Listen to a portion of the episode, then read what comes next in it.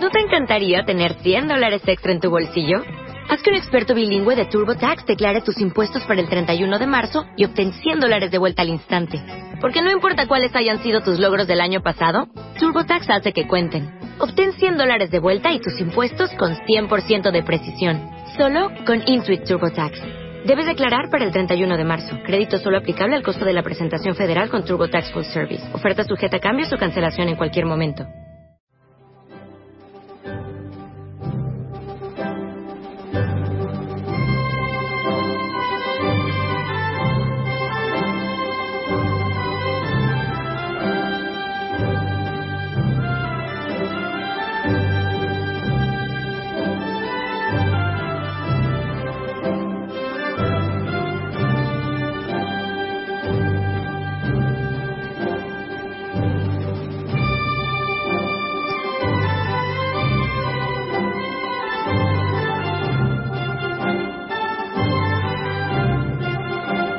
Hola queridos oyentes, bienvenidos un día más a un nuevo programa de Radio Libertad Constituyente.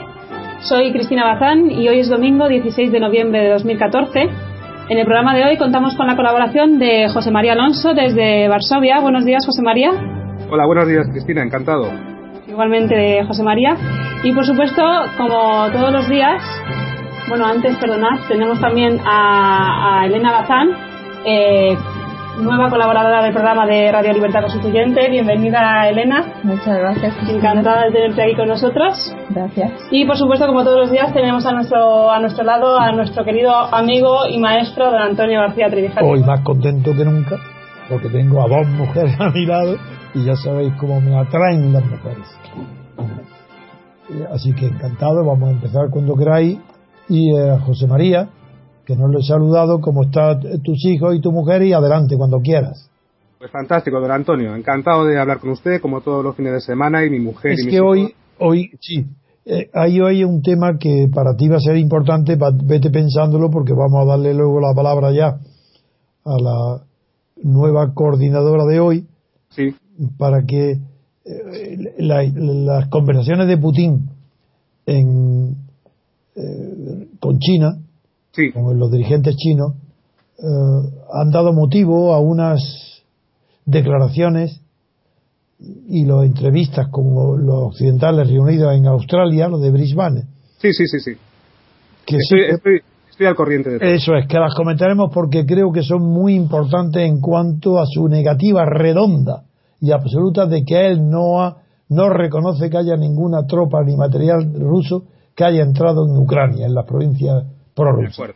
Ha vuelto a decirlo. Y como la primera vez él tenía razón, cuando lo de Crimea y, lo de, y, y- y todo Occidente entero mentían descaradamente, esta vez quisiera, no estoy tan seguro, porque ya parece que las noticias son muy, muy comprobadas, de que hay convoyes de material y de tropa, y entrando, si son en gran cantidad por la propia frontera, ya es muy difícil de, que- de pensar que no, que no intervenga eh, Rusia, sobre todo que no intervenga activamente y oficialmente el gobierno. Y sin embargo, la negativa de Putin, como no mintió en la vez anterior, ahora estoy un poco perplejo. Por eso va a ser la primera pregunta que te hago y, y ahora te escuchamos todos, porque para mí la primera, eh, reanudamos con esto, la, la gran preocupación que tuve de aclarar que en el conflicto de Ucrania todo Occidente estaba mintiendo.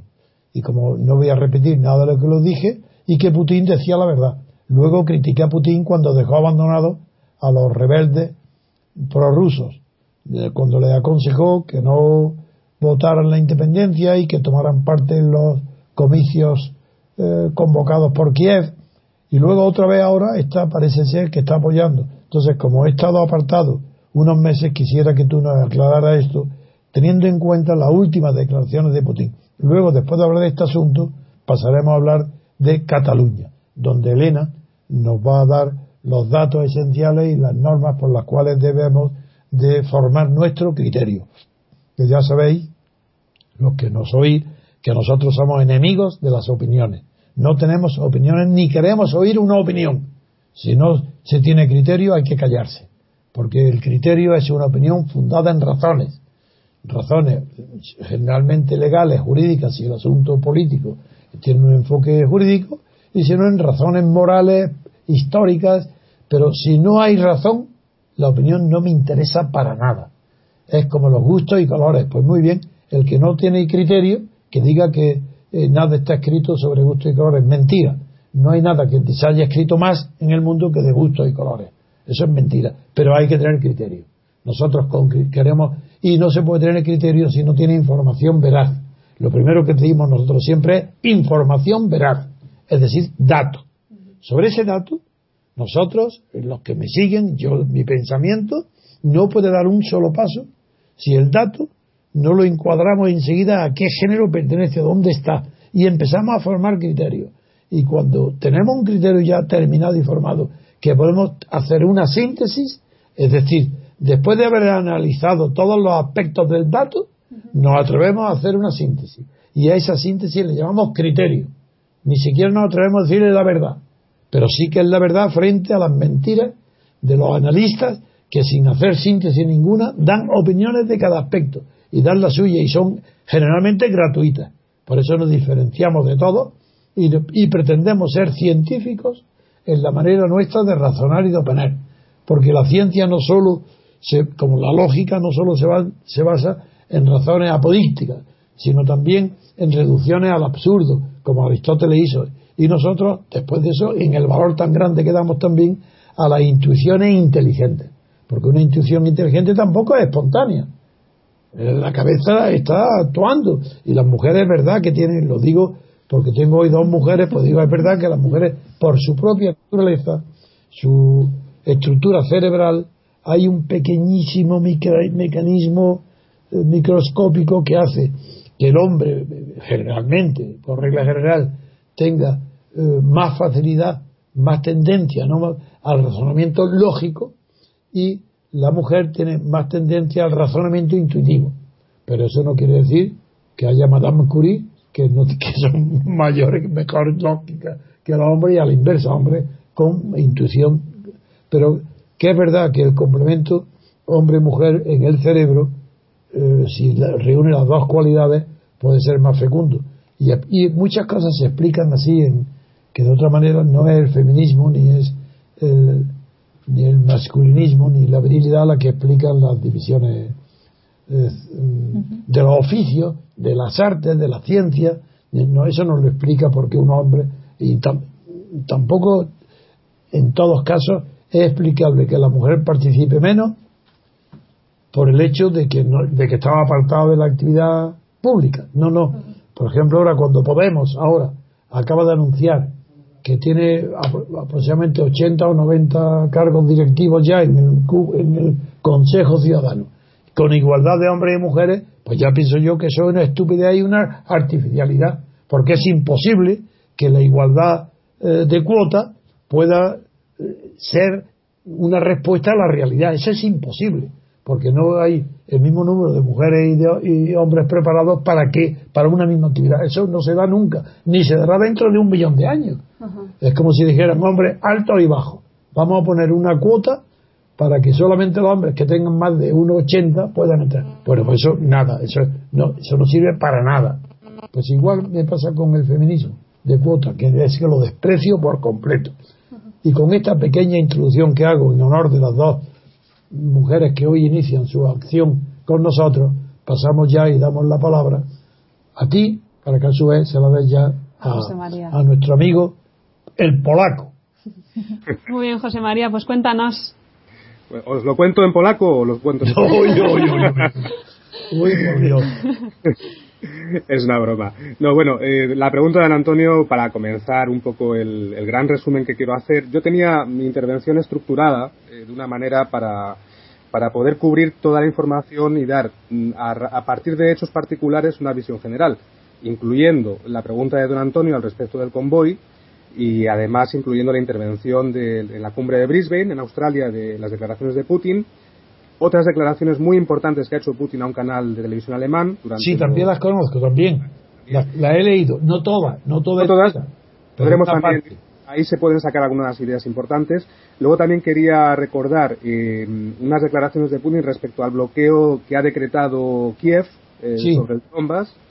Él dice básicamente que al, decretar ese bloqueo, lo que hace Kiev es que separa, de hecho, las dos regiones del de, Donbass de Ucrania. Es muy importante lo que acaba de decir Putin, para que sepa leer entre líneas. Pero cuando dice el gobierno central de Kiev que está pensando en retirar en anular, revocar la autonomía de los dos, eso no es lo que estás diciendo. No, no, no me refiero a otro, a otro asunto que. Pero eso viene hoy en el periódico, ¿eh? Sí, pero eso es, eso es eh, información antigua. Eso es y sin embargo viene hoy en el país. Sí, eso es de hace. Lo de la revocación de las, de las autonomías es, es algo que viene Poroshenko manteniendo hace, hace ya mucho. Pues bien, lo digo para los, entonces para los lectores del país, que aparece como si fuese de ayer es posible que ayer haya, haya refrescado, porque lo que sí que ha hecho ayer ha sido hacer un, un, decreto, decretar una serie, un embargo, de hecho, sobre todo el Donbass, sobre Donetsk y Lugansk. O sea, incluye el corte de operaciones bancarias con los bancos de allí. Ah, sí, de eso, de, eso estaba hablando justamente, de la declaración que ha hecho Putin eh, en Alemania, diciendo que, claro, que los, eh, los castigos que están recibiendo Rusia o, y, que quieren aumentarlo contra la banca que, debe nada menos que 20.000 millones de euros, ¿eh? 25.000 millones de dólares. De dólares, exactamente, en créditos. que son aproximadamente 20.000 millones de euros. en euros. Y, y, Putin ha respondido diciendo que, que tienen que ser conscientes que ese daño a quien se lo están haciendo es a Kiev pues claro que, a, a Ucrania, puesto que si la banca rusa sufre un descalabro de 20 mil millones, lo repercute inmediatamente sobre los clientes que lo deben, que son los deudores ucranianos, deben esa cantidad. Eso viene hoy muy bien explicado, ¿eh? Sí, sí, sí, pues ese precisamente era uno de los puntos que usted lo ha explicado muy bien.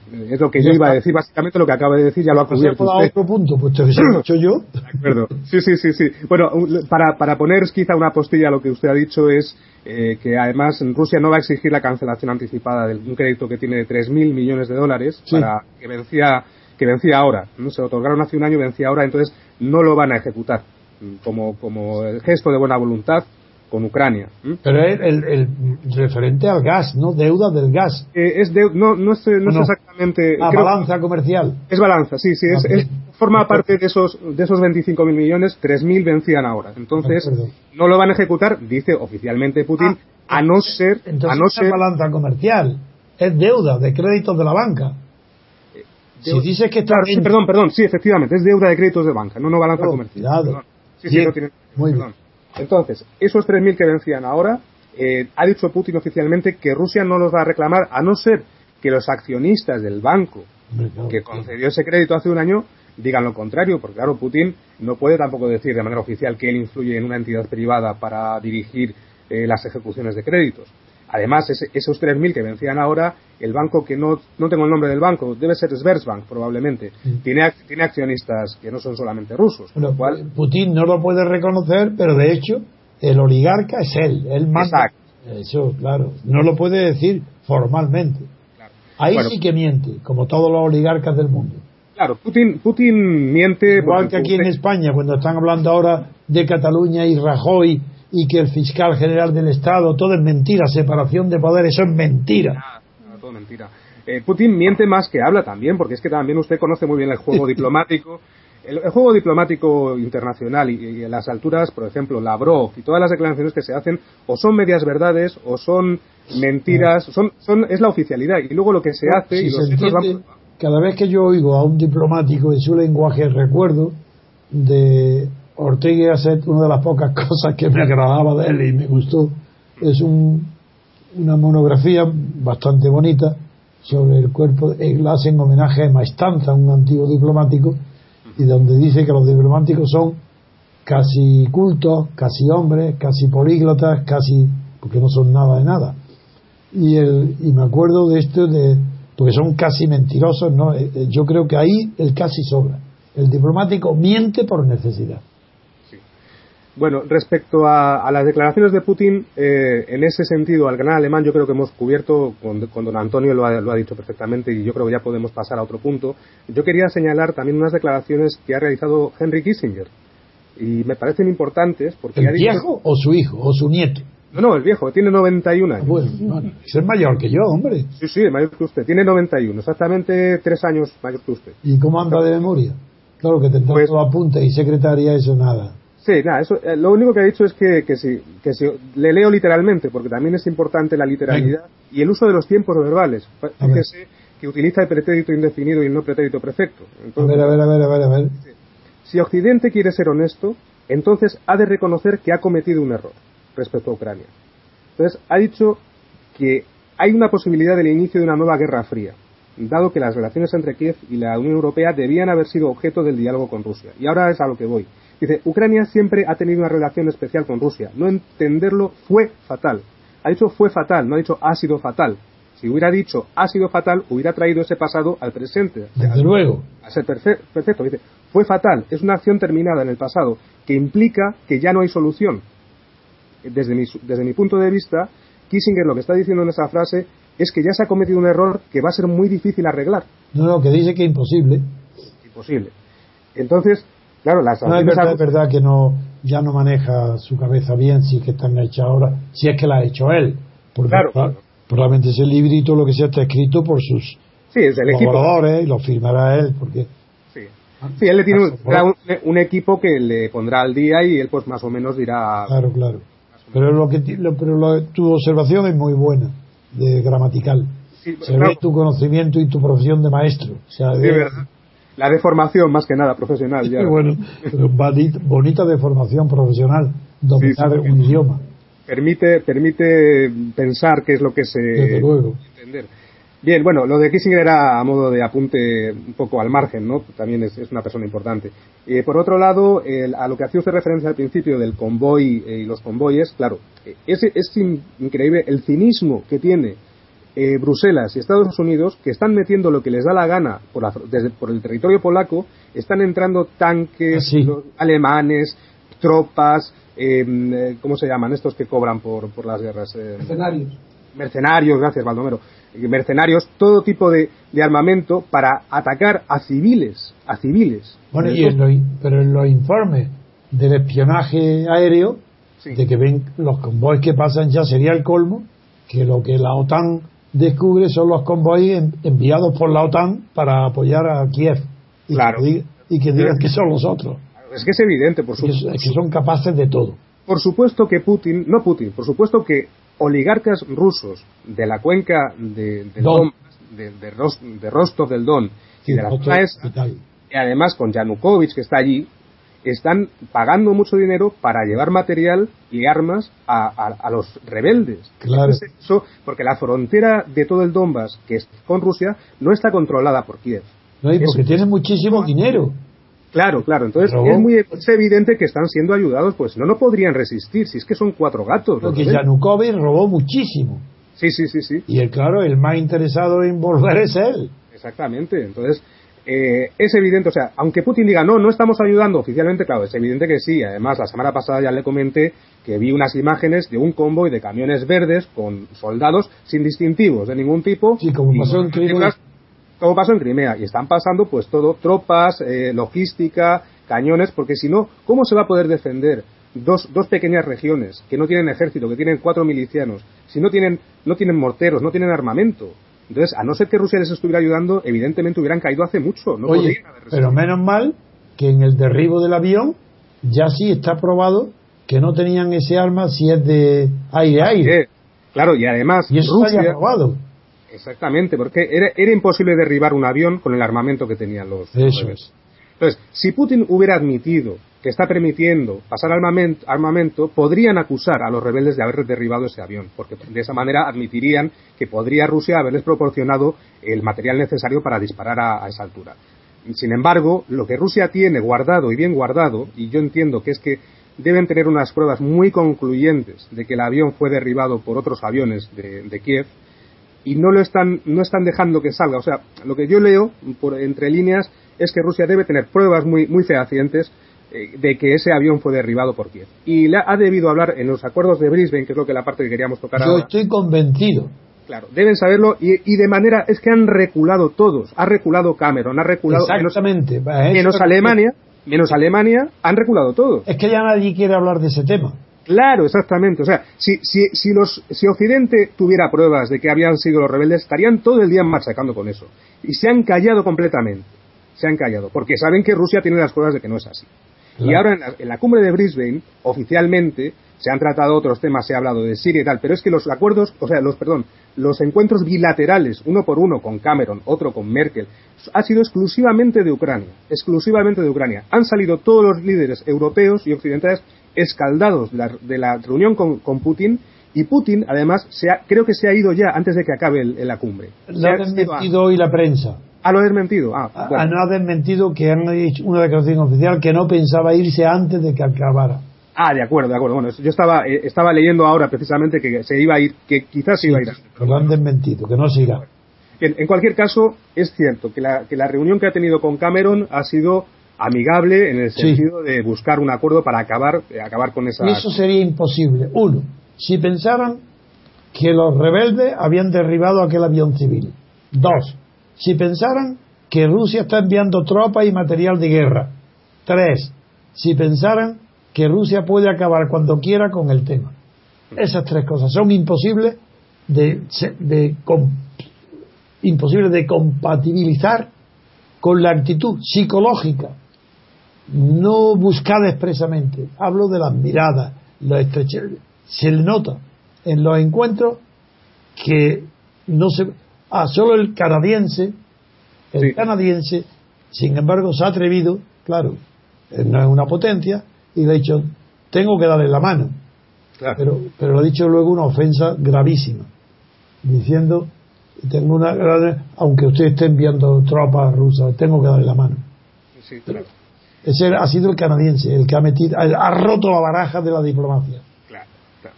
Eh, ah, otra cosa que no quería olvidarme también, don Antonio, es eh, como las sanciones están afectando a Rusia, eh, Putin lo que ha dicho es que incluso, además de que el tiro en el pie que se están dando las potencias al Sí. sancionar, porque sufren todos, a- están forzando a Rusia a, eh, a- porque Rusia estaba viviendo hasta ahora de, de la extracción de materias primas. Entonces, lo que ha dicho Putin es, ¿qué quieren ustedes? ¿Forzarnos a que dejemos de importar sus bienes y que los tengamos que fabricar nosotros? Lo único que van a hacer ustedes es que nosotros creemos más puestos de trabajo y que diversifiquemos nuestra economía para nuestro bien.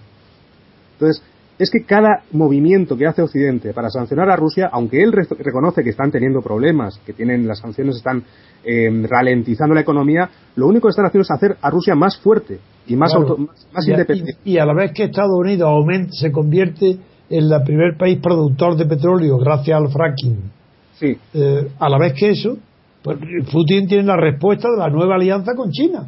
además, y ese es el siguiente tema que el petróleo, claro. Entonces es que no, Claro, claro. no- no- las armas que están utilizando contra Rusia hasta ahora se están volviendo en contra de Bruselas. de Bruselas.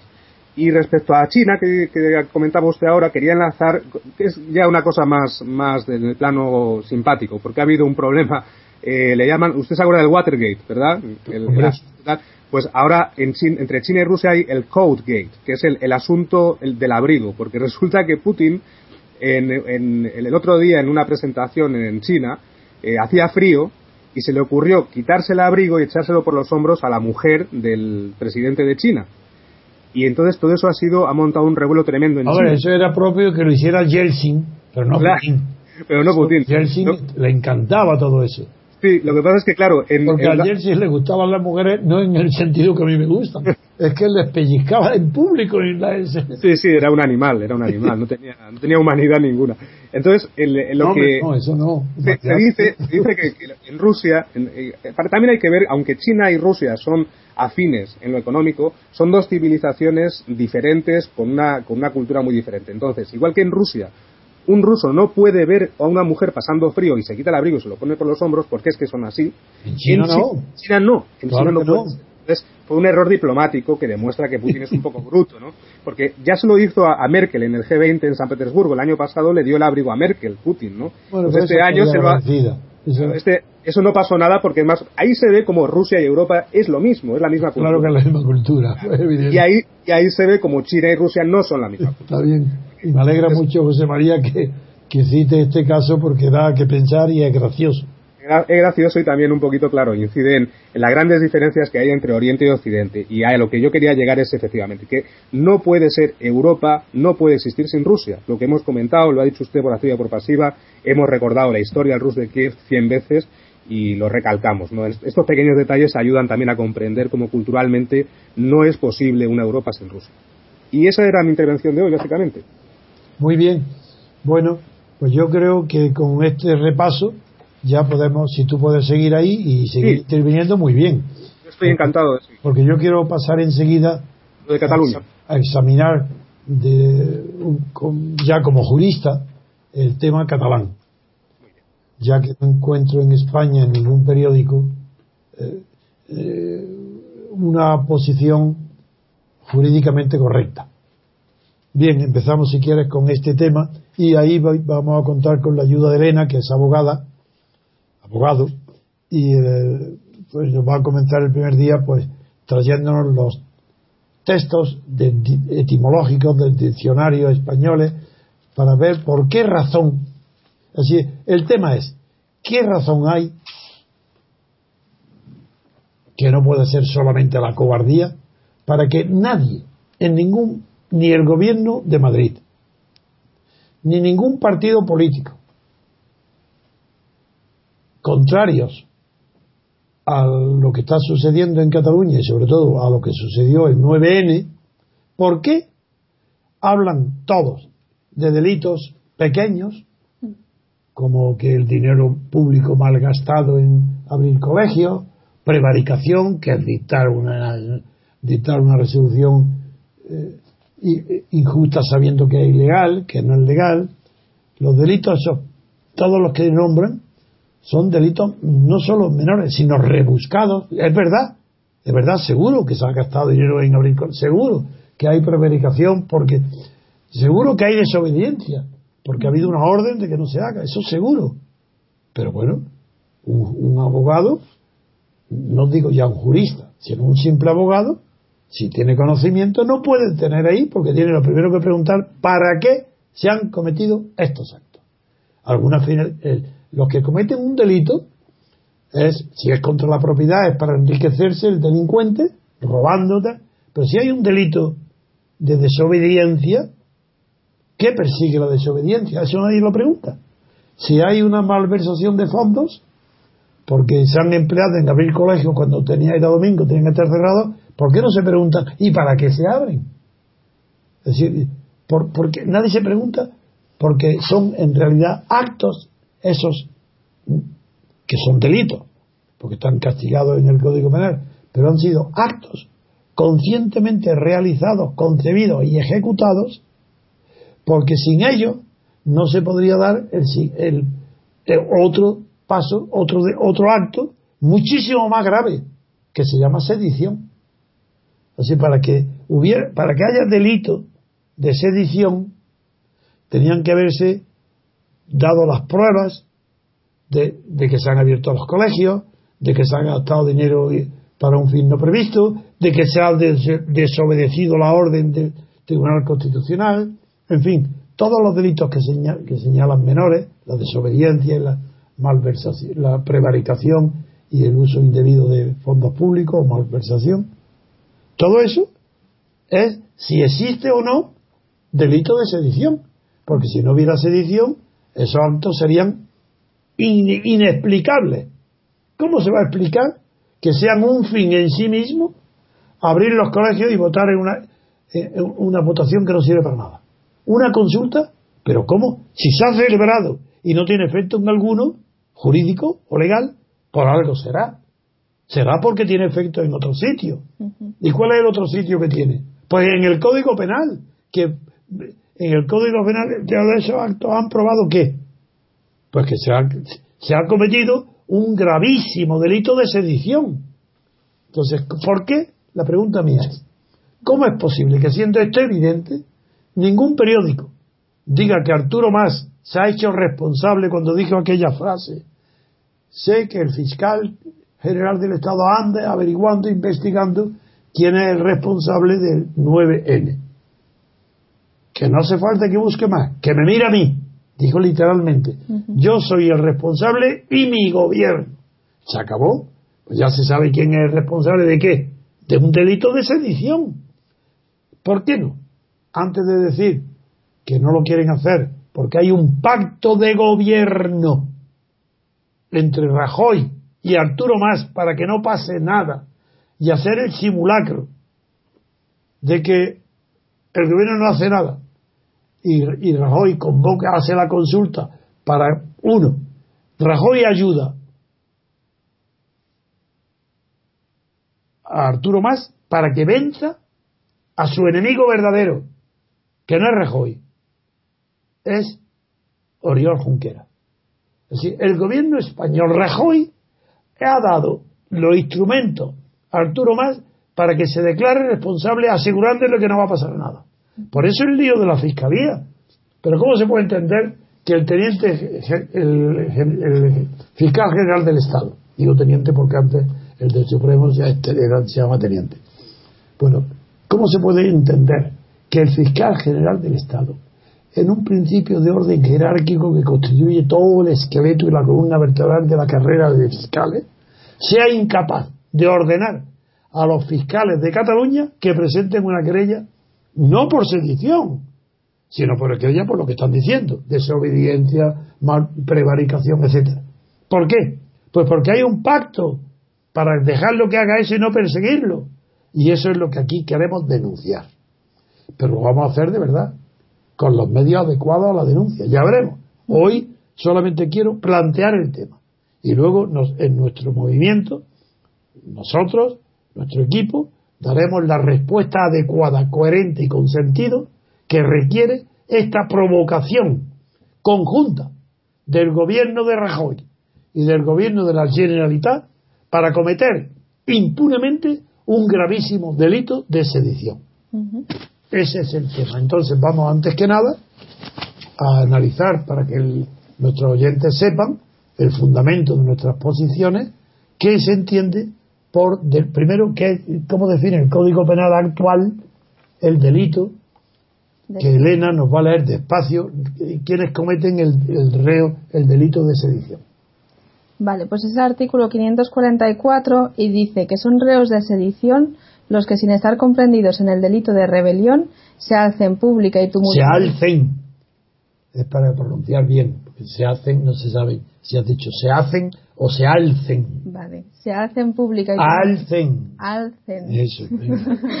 pública y tumultuariamente para impedir por la fuerza o fuera de las vías legales la aplicación de las leyes o cualquier autoridad, corporación oficial o funcionario público, el legítimo ejercicio de sus funciones o el cumplimiento de sus acuerdos o de las resoluciones administrativas o judiciales. Punto. Luego, más claro imposible. Es imposible que con mayor claridad se defina en este artículo lo que ha sucedido el 9N en Barcelona, puesto que aquí está clarísimo que había una resolución judicial que no se ha obedecido, que se ha, que se ha impedido que se cumpla. Y ese es el delito que es desobediencia, por supuesto que es desobediencia, pero es que es delito de sedición. Claro. ¿Y por qué no lo dicen? Pues porque hay una palabra, digo yo, porque hay una palabra que tiene un significado equívoco en el diccionario español según si se utiliza fuera del ámbito jurídico, que es la palabra que dice tumultuariamente. Ahí está. Luego ahora vamos a hacer una exhibición con Elena, con Elena, de ver el origen, por qué, qué significa tumultuariamente. Primero vamos a ver qué dice del que es tumultuariamente el diccionario. Vale, el diccionario esencial de la lengua española, el de la Real Academia Española. venga. Vale, tumulto es motín, confusión, alboroto producido por una multitud. Ese es el primer significado. ¿Y el segundo? multitud de personas reunidas en desorden. Ahí está.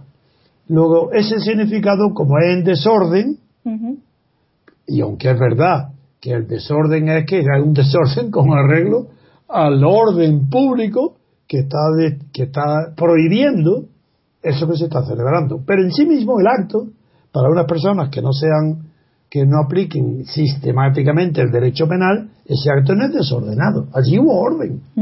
Entonces yo me he, procurado pensar, estar seguro de que ese orden, que el, delito de sedición, no descansa esencialmente en que la acción sediciosa sea desordenada. Puede haber una acción sediciosa muy ordenada y sin embargo ser delito de sedición. Y es lo que vamos a demostrar ahora, recurriendo, además de ese significado, a otros diccionarios. En el diccionario etimológico es peor aún. A ver, lee, a ver, verás tú. En el diccionario etimológico, tumulto tiene como sinónimos disturbio, alboroto producido por una muchedumbre y desorden ruidoso. ¿Ve? Y no es verdad. Allí no ha habido un desorden ruidoso. Y sin embargo hay sedición. ¿Por qué?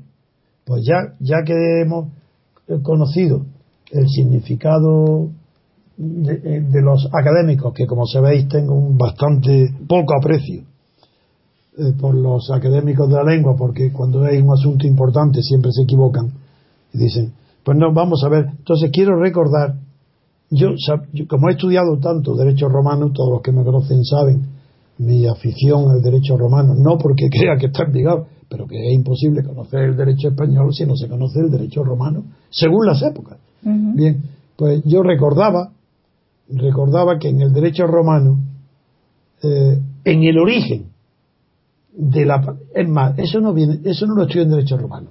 Estudiando a los grandes filólogos, eh, Benveniste y otros, no recuerdo la cual, pero recuerdo que en latín el, el origen de la palabra tumultus que de donde viene tumulto, claro, tumultus, era sinónimo de sedición. Es decir, no que, que fuera un requisito para la sedición que hubiera un tumulto que era algo distinto de la sedición, porque la sedición fuera el resultado del tumulto y que el el tumulto fuera una manifestación ruidosa o desordenada. No, no, no, no. Es que en el primer significado que llegó hasta nosotros tumultus y sedición eran sinónimos. Entonces, sabiendo eso, pregunté a Martín Miguel Rubio, uno de nuestros eh, militantes en el movimiento y colaborador estrecho nuestro, que me mandara una nota sobre el, origen de la palabra en Roma. y he aquí lo que Elena ahora nos va a, a leer, esa nota pequeña preparada por este Martín Miguel. Martín Miguel Rubio. Vale. Pues dice Martín Miguel, la palabra castellana tumulto proviene del latín tumultus, que a su vez deriva del verbo latino tumeo. Que sí, tumefacto, claro, tumeo.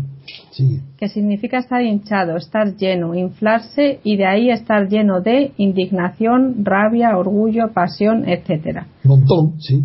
Verbigracia, sapientis animus numquam tumet. Ah, eso me, interesa mucho esa sentencia. Porque quiere decir que la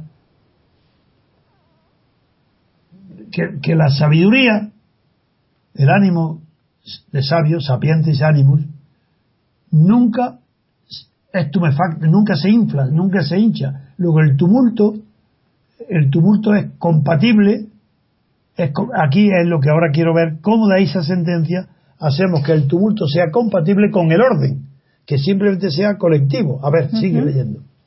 Este verbo también da túmulos.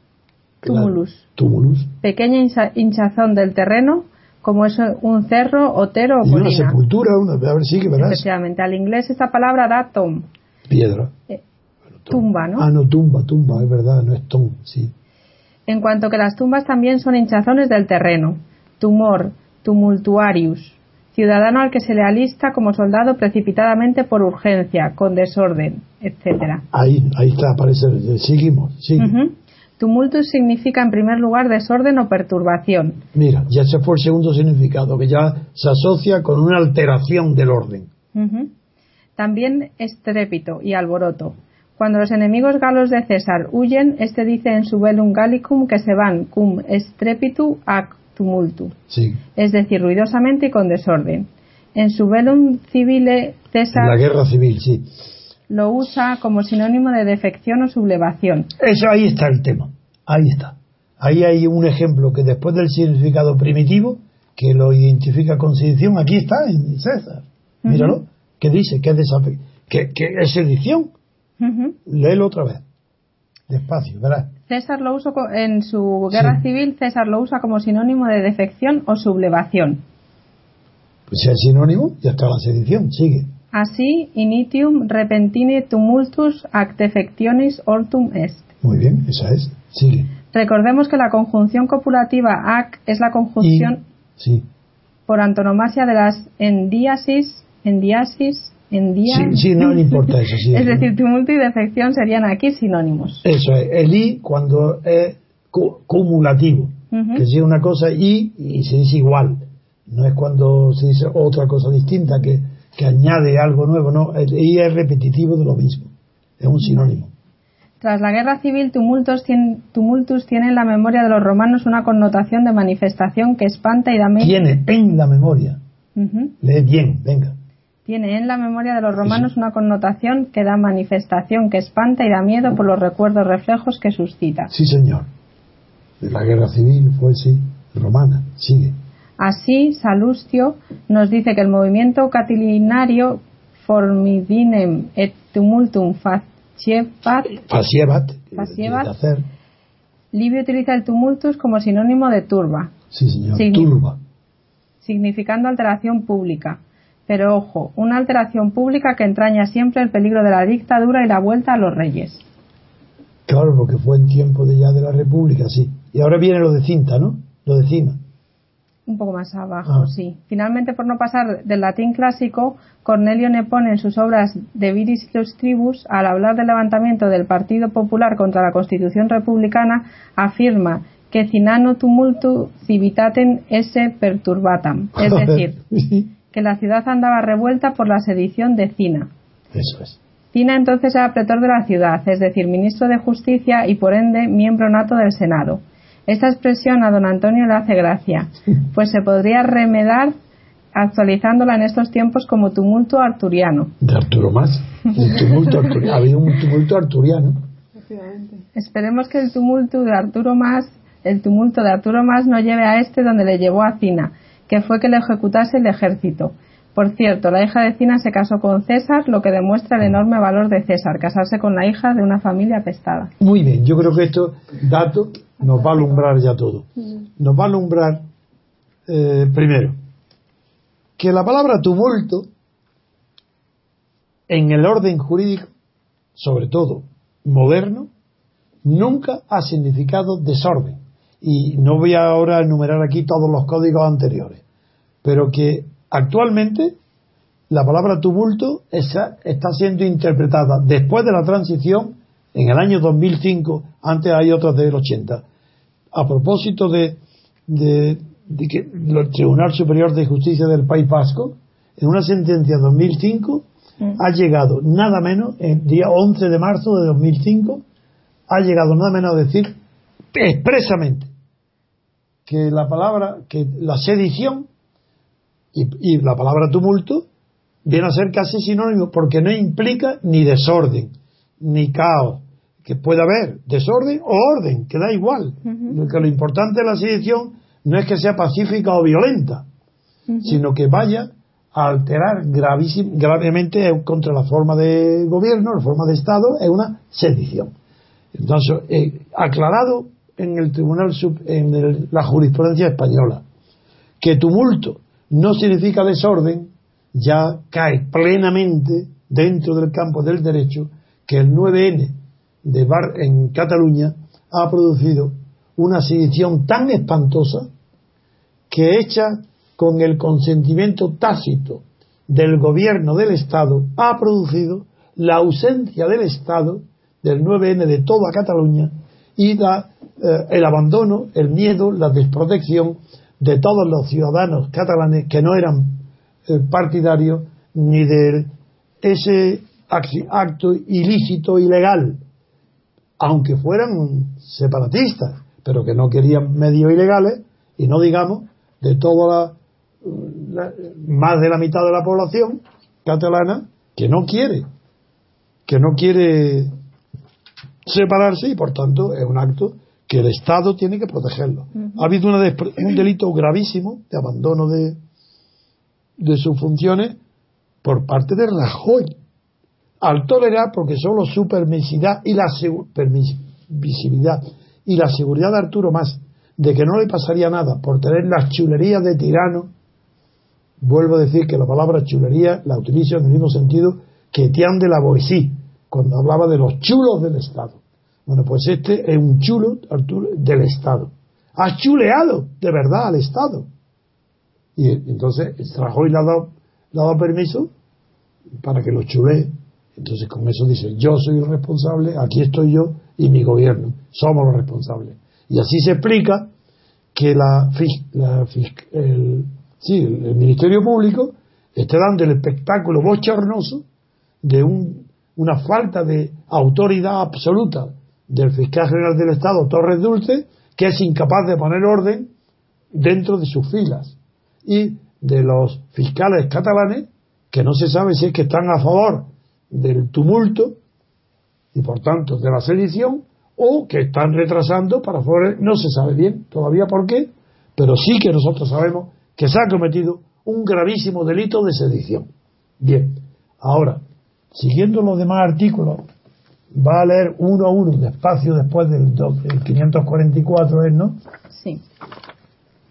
Va a leer después y veréis qué consecuencias tienen los actos estos preparatorios que, que están atacando esos delitos pequeños. Ya veréis, ya veréis lo que significa eso. Este es el 44. Luego viene Luego está el 47, en el caso de la sedición, allá llega... Despacio. Perdón. Es costumbre despacio. y no tan deprisa. No, 500, pronuncia los números bien. 547. En el caso de que la sedición no haya llegado a entorpecer de un modo grave el ejercicio de autoridad pública y no haya eh, tampoco ocasionado la perpetración de otro delito al que la ley señale penas graves, los jueces o tribunales rebajarán en uno o dos grados las penas señaladas en este capítulo. En el caso cuando hubiera habido esos dos, delitos, que sí los ha habido, los pequeños, los preparatorios. Pero a propósito de esto yo quiero decir, y va a leer tú luego cuando yo te lo indique, esta sentencia también del Tribunal Supremo del año 82, ya verás. el delito, cuando he preguntado a algunos abogados conocidos y famosos, ¿por qué no habláis, por qué nadie habla de delito de sedición? Me han dicho, es que no hay, el delito de sedición no existe en grado de tentativa. digo, pero me he quedado asombrado. ¿Por qué exactamente? Porque no existe en grado de tentativa, es por lo que siempre es delito. Porque basta que haya la menor tentativa y ya es delito. No existe grado de tentativa. Y ahora va a leer otra vez el artículo siguiente que dice, no, esta sentencia, ya verás, donde dice la sentencia, que no necesita estar con, que se consuma el delito, basta que se intente. A ver, la sentencia. Eh, sí, dice la sentencia que dicho alzamiento por sí solo consuma el delito. por sí solo. Sí. Consuma el delito, ya está. Aunque no se hayan logrado los fines propuestos. Aunque no haya logrado ningún fin. Solamente que se manifieste, que no solo, que no solo sea la intención. Porque entonces la intención es muy difícil. Pero si se manifiesta, aunque no consiga ningún efecto delito de sedición.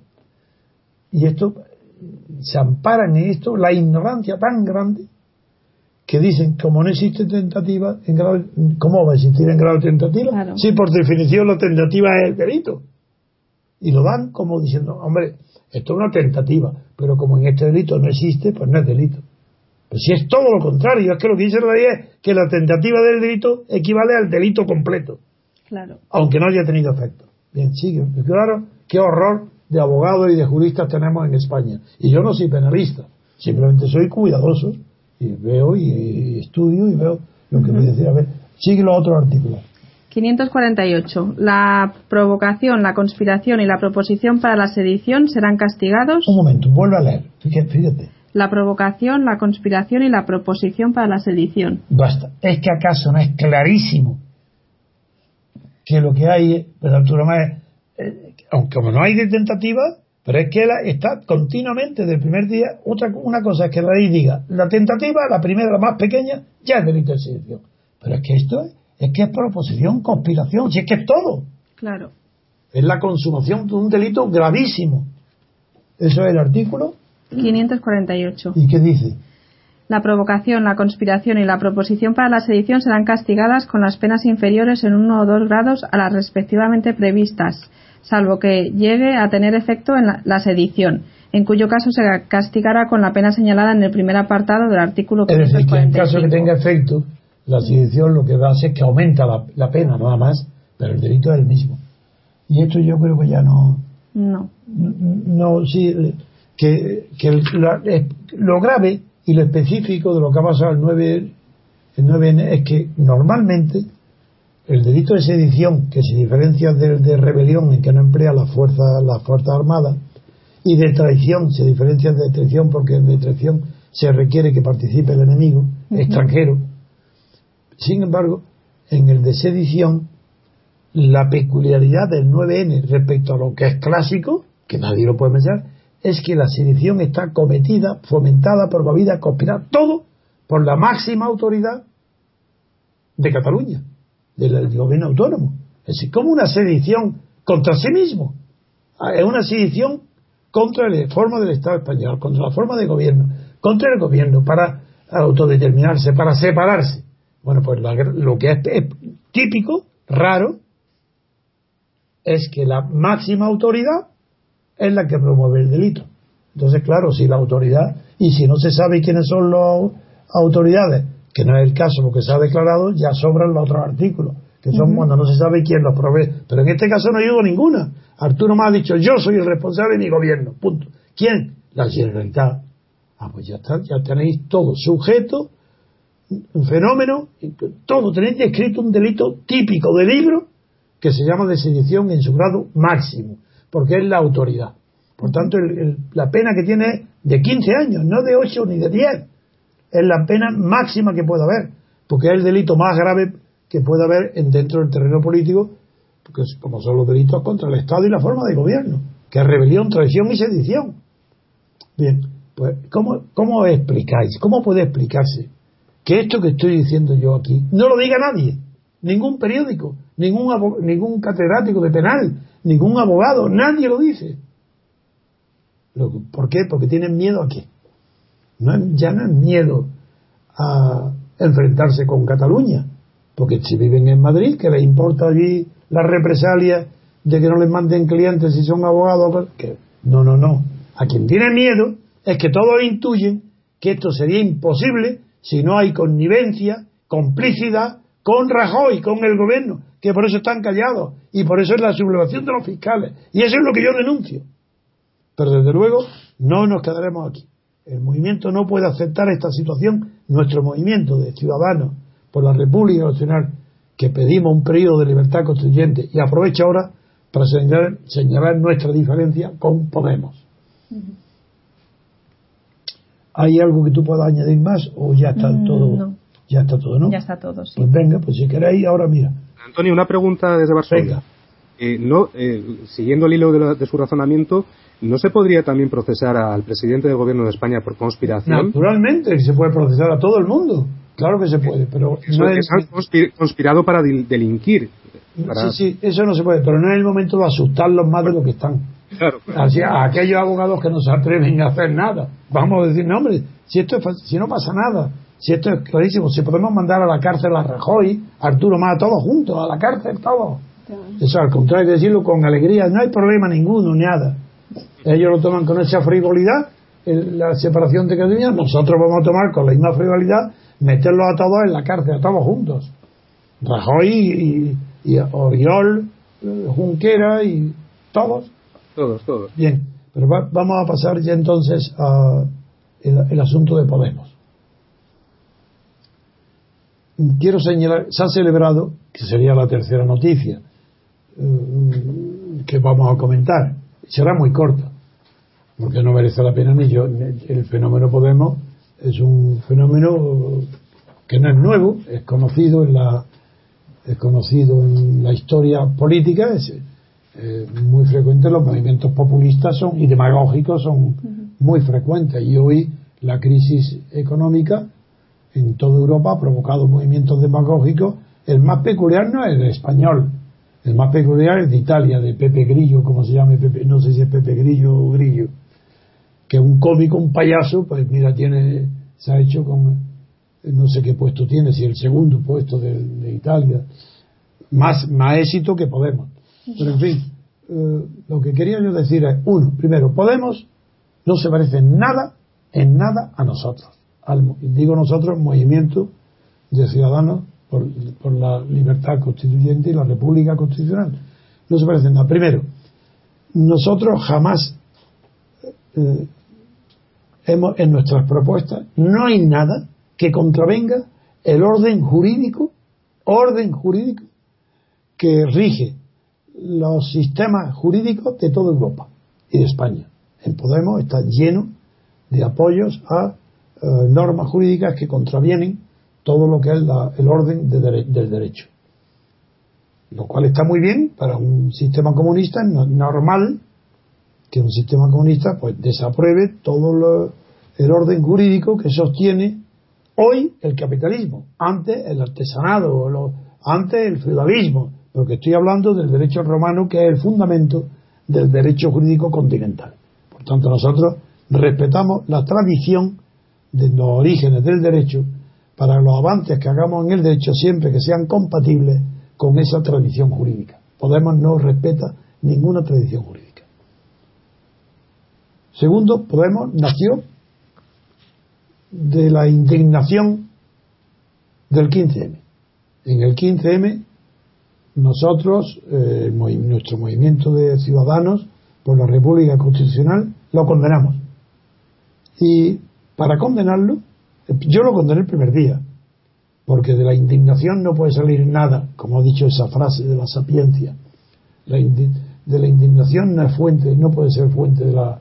una, la sabiduría no produce indignación, porque la sabiduría comprende las razones que los ignorantes ignoran y por eso se indignan. la indignación siempre es producto de la ignorancia, que desconoce las causas que provocan fenómenos que indignan, mientras que la sabiduría no, porque la sabiduría conoce las causas que producen la indignación y, trata de combatir la indignación no por ella misma, que es lo que hace la demagogia. Podemos quiere calmar la indignación con demagogia. Por ejemplo, los bancos que no ejecuten la hipoteca. Ah, que hay perjuicio para el banco, que se lo reclamen al gobierno. Porque no tienen un orden jurídico. No saben cómo resolver ese problema. Que nosotros sí, mediante las reformas legales pertinentes, pero con arreglo siempre a los principios, a los grandes principios jurídicos que conocemos perfectamente, nunca podemos caer en el arbitrismo de Podemos, que son soluciones arbitristas. Segundo, o tercero, el orden no me acuerdo. Podemos hoy se ha convertido en partido político.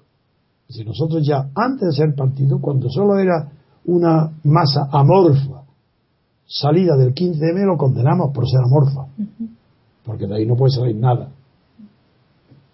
Y ahora resulta que de esa masa amorfa que condenaba a los partidos políticos, porque consideraba que el pueblo no tiene nada que ver con los partidos, porque los partidos, aunque se apoyen en el pueblo, toman sus decisiones a espaldas del pueblo. Y tienen unas estructuras jerárquicas que son las que toman las decisiones y que en toda decisión tiene que participar todo el mundo en ella, hasta el punto que eran capaces de perder años enteros discutiendo quién tomaba las decisiones, pues ahora resulta que ese movimiento amorfo que condenaba a todos los partidos en virtud del principio jerárquico ha designado a 80 personas con un poder tiránico y absoluto sobre todo. Y eso no me ha bastado. Tiene que tener un caudillo. Pues un caudillo, Pablo Iglesias. Así ese mismo ya, ya, ya no tiene nada que ver con antes. Esto es otra cosa. Es un nuevo partido que, y voy a poner un ejemplo de cómo este partido, nace este partido y en la primera declaración de su caudillo, Pablo Iglesias, dice, como están en todos los periódicos, dice este régimen, vamos a acabar con el régimen, eso no está mal, porque esa es la palabra que yo mismo empleé siempre desde la... Ellos utilizan muchas de mis palabras porque soy yo quien las cree.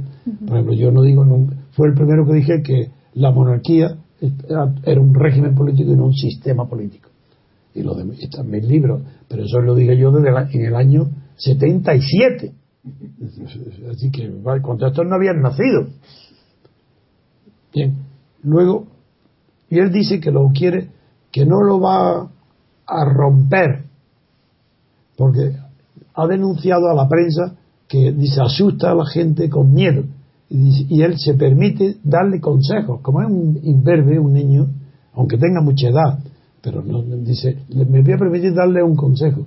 Jamás se le ocurre a un dirigente político dar un consejo al, enemigo contrario, pero no, no porque no va a ser escuchado, que es evidente, sino por no hacer el ridículo.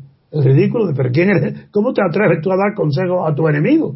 Dice, no, no, la indignación no, pues, no pues método, porque nosotros no queremos romper, nosotros somos la escoba Figurar lo que ha dicho. Somos la escoba para barrer toda esta podredumbre de los partidos. Y una escoba movida por el pueblo. Ah, amigo, ya ese dictador, suelo, esas 80 personas, esa superestructura que no tiene nada que ver con el pueblo, ya nada, dice que ellos son la escoba, esa estructura que la va a mover el pueblo. Ah, vaya a convocar reuniones todos los días para que los miles y miles, centenares de miles del pueblo acudan para mover a la escoba? Si la movéis la escoba vosotros, vosotros no sois el pueblo. Vosotros sois ya una élite que pretende. Bueno, ese es el ejemplo de cómo Podemos se ha distanciado de, lo que era la democracia directa. Porque la democracia directa, que es la que existió en Atenas, en Grecia, no en, en Atenas, en toda Grecia, siglo V antes de Cristo, pues la forma mejor de gobierno era la democracia que era la directa. Esa democracia directa es la que horrorizaba a los padres de la patria de Estados Unidos, especialmente a Madison. Le tenía horror. La palabra demócrata era lo peor que podía haber para los fundadores de Estados Unidos, porque entendían por democracia nada más que la democracia directa. No sabían, porque no se había inventado nunca, la democracia representativa. Eso el único que empleó él solo la palabra democracia representativa hablando de lo que estaban haciendo en aquel momento, fue Hamilton, el que murió en un duelo a espada y no llegó a ser presidente porque murió siendo secretario de Estado.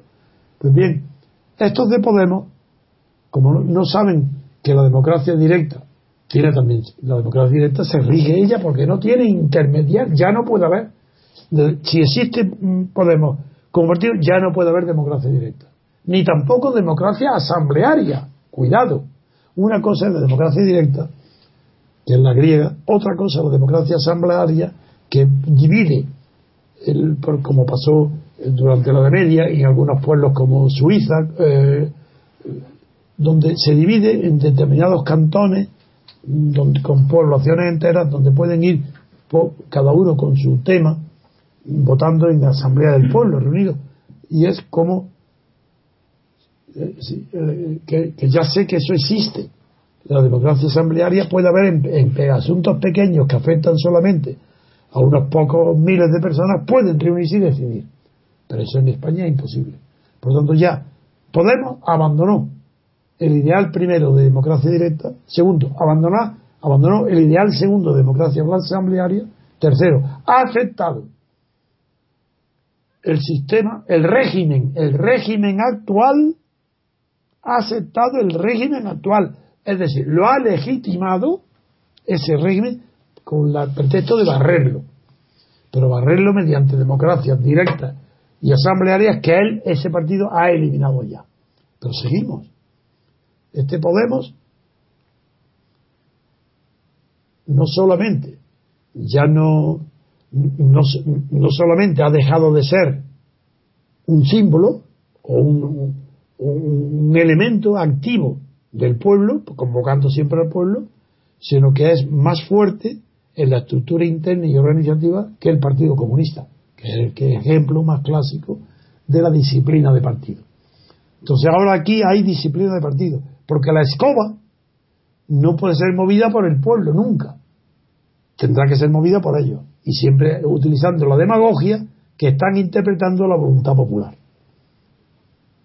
Este no sigo porque podría ver que las diferencias son tan abismales que ellos desconocen la democracia, no saben lo que es democracia, porque ignora la diferencia entre democracia formal y democracia material. Ellos persiguen ideales de igualdad que son los tradicionales de la izquierda social. Pero como en España no había izquierda política, desde, desde la República, desde la Guerra Civil, España, en España hay izquierda social, pero lo que no hay es izquierda política, porque el Partido Comunista nunca ha sido, no, nunca no, antes se fue de izquierda, cuando era revolucionario, pero desde que aceptó la monarquía, ¿cómo un partido comunista puede hacerse de la noche a la mañana monárquico? Porque aceptó el régimen, pues ya no es de izquierda. Formalmente todo aquel que está dentro de un régimen de derechas conservador, como la transición, lo que ha salido, no puede ser de izquierda, políticamente.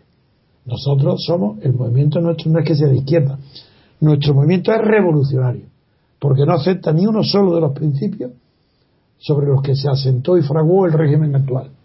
Nosotros exigimos y eh, lo que eh, lo que Podemos no sabe, porque esta es la última diferencia y con ello termino ya. Podemos dice que ellos quieren un proceso constituyente.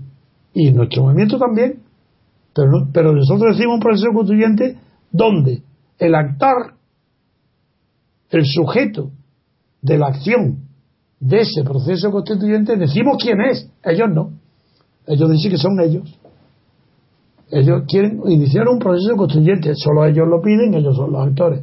Nosotros decimos, no, nosotros hemos dicho, queremos un proceso constituyente iniciado, dirigido y consumado por la libertad constituyente, es decir, por la libertad colectiva.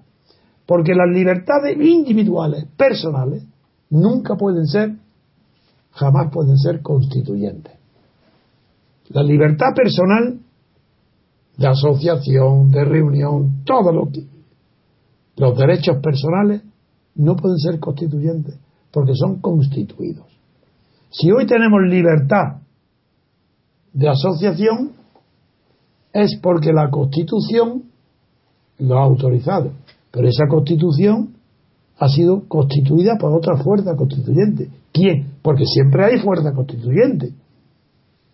De esta Constitución lo que no hay es la libertad pero fue fuerza constituyente Suárez, Juan Carlos, el Gutiérrez Mellado, Felipe González, eso fue, y Santiago Corrillo un poco, eso fue la fuerza constituyente de la Constitución. Y Podemos, ¿qué es lo que dice Podemos? Podemos dice que inicia un proceso constituyente, pero ¿quién? Pero proceso dirigido por quién? ¿Quién lo declara? ¿Quién lo hace?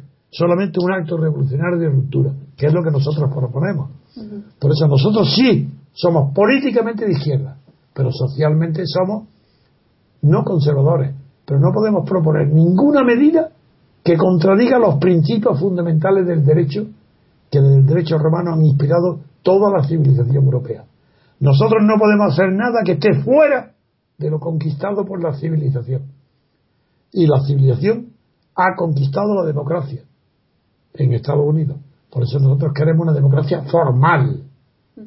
Y luego podemos evitar que cada partido quiera tener los ideales de democracia material que desee. Que la izquierda persiga la igualdad. Muy bien. Nosotros queremos nada más que el juego, reglas de juego político, que es el juego constituyente, que es la libertad colectiva, no la libertad individual. Y Podemos ni siquiera sabe que existe una libertad colectiva, que es la fundamental, la que da fundamento, garantía y protección a todas las demás libertades individuales. Mientras la libertad individual, como sucede en España, no esté fundamentada en, una en un proceso constituyente que donde el protagonismo lo ha tenido la libertad colectiva para hacer la constitución y aprobarla, no hay garantía ninguna de las libertades personales. Pueden ser quitadas lo mismo que dadas. Por eso yo siempre digo que esta constitución no lo es tal es una carta otorgada y todos los derechos que hay pueden ser quitados porque no tienen fundamento en la libertad colectiva. Con eso termino. Muy bien, pues hasta aquí ha llegado el programa de hoy. Eh, agradecer a José María Alonso por su valiosa contribución con respecto al tema de Rusia y Ucrania. Muchas gracias. Verdadero placer, Cristina. Muchas gracias a ti. También agradecer a Elena, que ha tenido que salir. pero que nos ha venido a confirmar el gravísimo delito de, espero, que, sedición. espero que haya sido no porque estuviera aburrida. y, por supuesto agradecer a don Antonio por la continua lucha por la libertad política colectiva de todos. La verdad es que es de agradecer. Sobre todo por los fundamentos que, que doy. Yo nunca es mi criterio, no es porque yo soy liberal, eso es tontería. Los fundamentos a todo razonamiento. Por eso son, de aquí salen criterios de acción, porque están fundados, no son opiniones, no es que yo sea de derecha o de izquierda, ¿qué significa ser Eso no significa nada.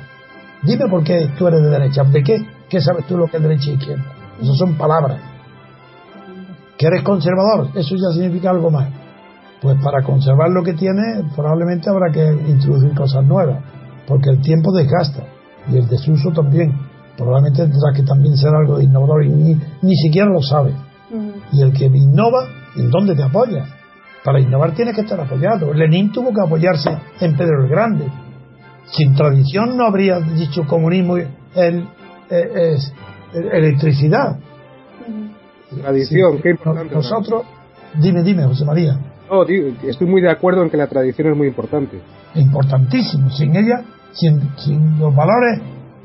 Es que el tiempo, es que la tradición, hay que saber lo que es. La tradición es lo que queda del pasado que tiene valor de futuro. Claro. Esa es la tradición. Porque lo que ha pasado, eso no es tradición, eso ni nadie piensa. Pero hay cosas del pasado que son la tradición porque sin ellas no podría sostenerse el futuro.